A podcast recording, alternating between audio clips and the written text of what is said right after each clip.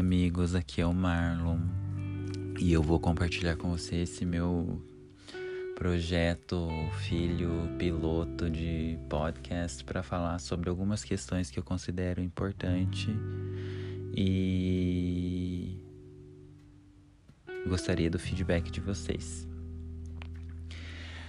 Nesse primeiro episódio eu vou falar sobre algumas questões que me tocaram de alguma forma e que foram extraídas do livro novo da Maria Homem, que foi lançado agora no dia 9.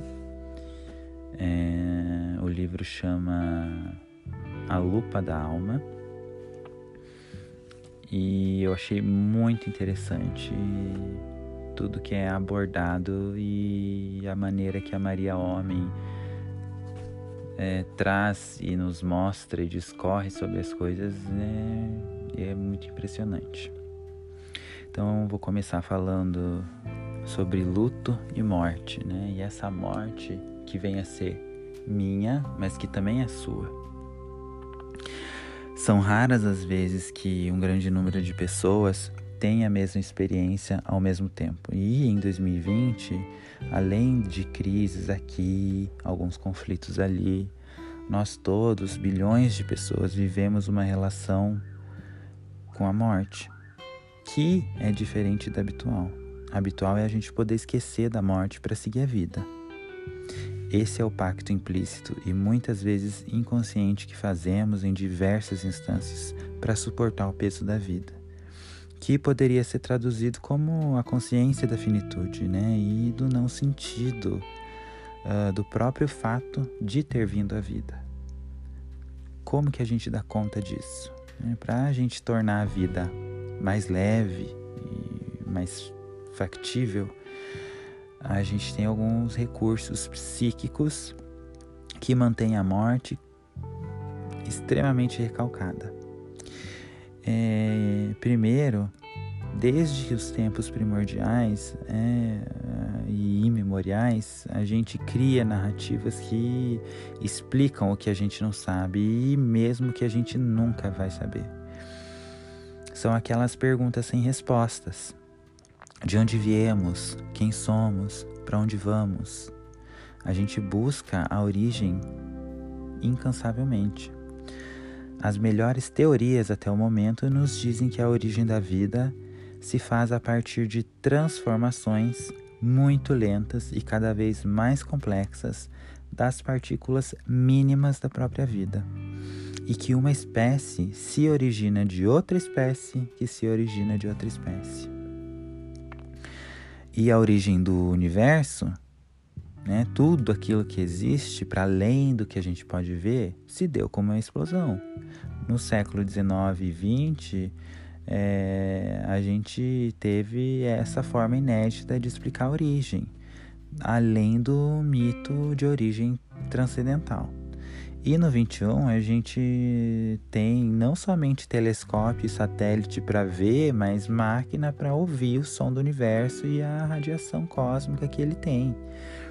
No entanto, mesmo com o Big Bang e a teoria da evolução, ainda assim a gente se pergunta o que havia antes.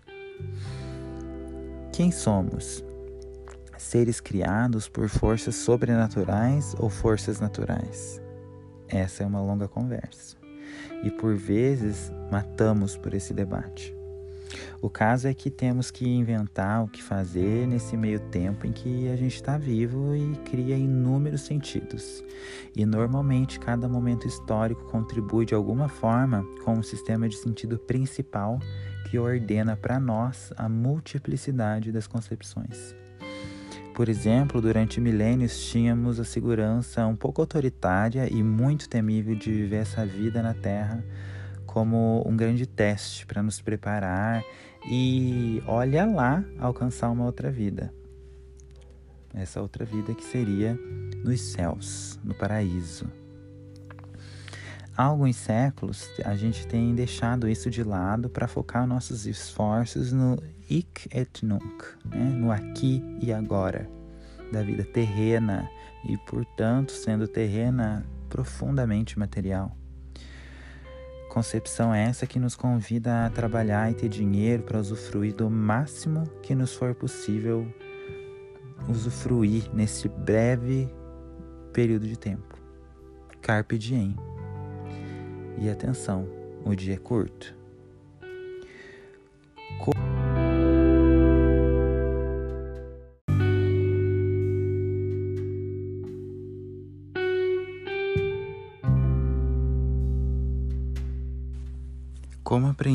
Com os nossos avós, a vida é curta. Hoje em dia, quando ela chega ao fim, a gente tem rituais mais assépticos do que antes para realizar a passagem. Né? Inventamos o hospital e a medicina como guardiões do momento de morrer. E os vários tipos de asilo para acolher a vida antissaudável que agora se fragiliza, adoece e termina. Enquanto isso, a grande massa humana foca na sobrevivência e trabalha pelo pão nosso de cada dia. Para onde vamos? Também aqui os humanos se dividem. Retornamos ao pó de onde viemos e esse é o fim. Uma parte de nós retorna ao pó de onde viemos e outra parte segue a viagem para destinos mais ou menos conhecidos, de acordo com o desenho teórico ou mítico que tecemos com mais ou menos detalhes. Para alguns temos céus e virgens, para outros beatitudes abstratas, para outros punições. Sem dúvida, esse é um vastíssimo campo com o qual ocupamos há séculos nossas mentes e nossas imaginações. E nessa ampla teia difusa de sentidos, muitas vezes concorrentes e contraditórias, vamos tecendo nossa vida, nos esforçando para escapar da angústia e da melancolia que podem surgir ao nos deparar com o fato de que talvez o planeta sobre o qual nascemos, afinal, é somente um tanto de pedra e gás como a maior parte da matéria que compõe o universo. Com um pouco de carbono e vida orgânica eventualmente consciente sobre ele. O caso é que no ano de 2020 a vivência coletiva de uma pandemia alterou esse frágil equilíbrio entre consciência e inconsciência da angústia. E ela voltou a caminhar entre nós sem tantos disfarces. Sabemos que o Covid pode asfixiar e te deixar morrer sozinho, e essas são imagens arquetípicas do medo. Aliás, são imagens que podem se repetir em sonhos de angústia morrer sufocado, se afogar, querer espirrar e não conseguir, querer respirar, querer gritar e não conseguir, estar em meio ao fogo e ao caos, estar tá perdido, perseguido e sozinho. A gente sabe também que esse vírus pode atingir outros órgãos vitais além dos pulmões e mesmo deixar sequelas ainda não decifradas, inclusive neurais assim como deflagrar em algumas crianças e jovens de forma rara, mas letal, uma síndrome ainda desconhecida, ou seja, não é leve. E estamos começando a compreender que, para além dos sintomas no corpo, a pandemia e a quarentena deixarão rastros profundos na saúde mental. Imersos em um tempo de incertezas, ameaças, medos, solidão, faltas de grana, de trabalho, mas, sobretudo, um aumento enorme no sofrimento psíquico. E com ele os índices de depressão, insônia, crise de ansiedade e síndrome do pânico. Isso sem falar da lógica bipolar que nos joga no círculo vicioso de momentos de mania e idealização para logo em seguida nos fazer despencar sobre o lixo fracassado da vida que levamos, numa gangorra imaginária e ligeiramente vertiginosa. Esses dados caminham com o aumento significativo de suicídios na pandemia, lembrando que para cada suicídio levado a termo, há cerca de 20 e tantas tentativas. Além do aumento dos números entre crianças e jovens, né? Também aqui a pandemia colocou na sua lupa em um problema anterior, Né? Temos desde 2015 a campanha do Setembro Amarelo e a coragem de lidar com o tabu do suicídio e escutar as várias faces dessa questão que é muito complexa e que tem várias causas. E que revela bem a sobreposição entre o drama individual e a saúde pública. Temos uma relação ambígua com a morte, né? Por um lado, não queremos saber disso de jeito nenhum e construímos recalques, negações e tabus. Por outro, temos um interesse por vezes voraz e macabro. Né? Essa palavra que usamos no tema, às vezes explícitos, né? como em programas de TV ou vídeos à rede que mercantilizam o trágico ou na erótica da morte de movimentos fascistas às vezes sublimados, como através dos objetos da cultura que circundam zumbis e mundos do além. Enfim. No entanto, em 2020 a caixa de Pandora foi aberta, né? É, a gente tem todos os dias gráficos e tabelas que nos dizem o número de infectados e o número de mortos. Quanto? De fato, a gente não sabe muito bem.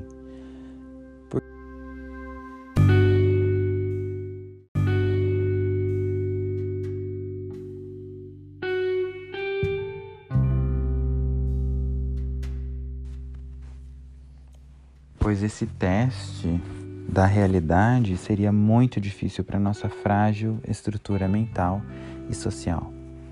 No Brasil, inclusive, lidamos com a doença e a morte de forma subnotificada, trabalhando um número seis a sete vezes menor que a realidade, além dos curiosos malabarismos estatísticos e comunicacionais de certas instâncias de poder a fim de ocultar os dados. De qualquer forma, qualquer que seja a real magnitude do que estamos atravessando, se as pessoas mais próximas ou mais distantes de nós, o fato é que estamos perdendo vidas, várias das quais poderiam ter sido evitadas, num misto de gozo mortífero, burro e cheio de pânico para enfrentar o real. A gente está vendo que o fim é um fato incontornável e não somente sabendo racionalmente disso, mas vivendo na pele. Quem sabe fazendo a travessia de mais essa ferida em nosso narcisismo humano e podendo, no melhor dos casos, subjetivar a condição em que a vida se faz existir com alguma alegria e sem deprimir. Houve a explosão do nascimento e do Big Bang, um dia, daqui a uns anos, a vida acabará para nós. Um dia, daqui a trilhões de anos, o universo vai acabar. Né? Essa é a estimativa científica, porque existem pessoas que estudam a morte do universo e diz-se que as partículas devem né, parar de se espalhar a energia ou que tudo vai ser engolido por um enorme buraco negro, né? seja isso a nível universal ou individual. Né? Esse aglomerado singular de partículas também pode ser chamado de indivíduo.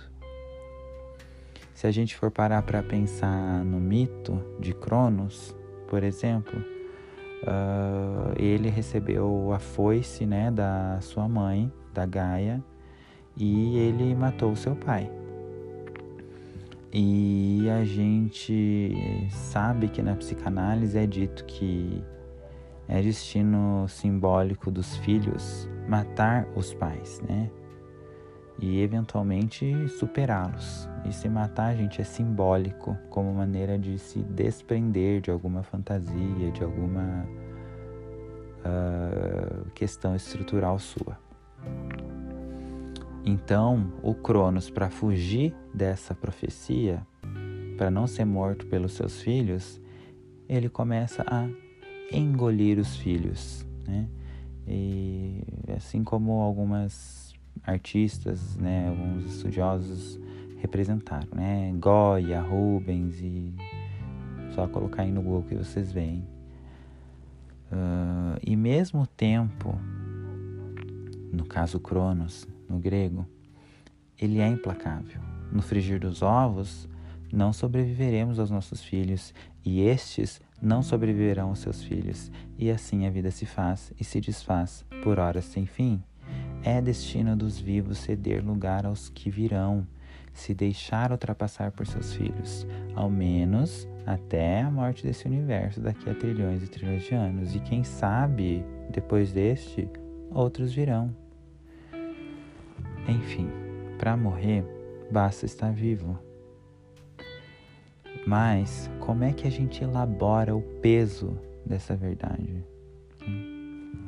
Isso vai ficar para o episódio número 2, onde a gente vai falar sobre o trabalho do luto.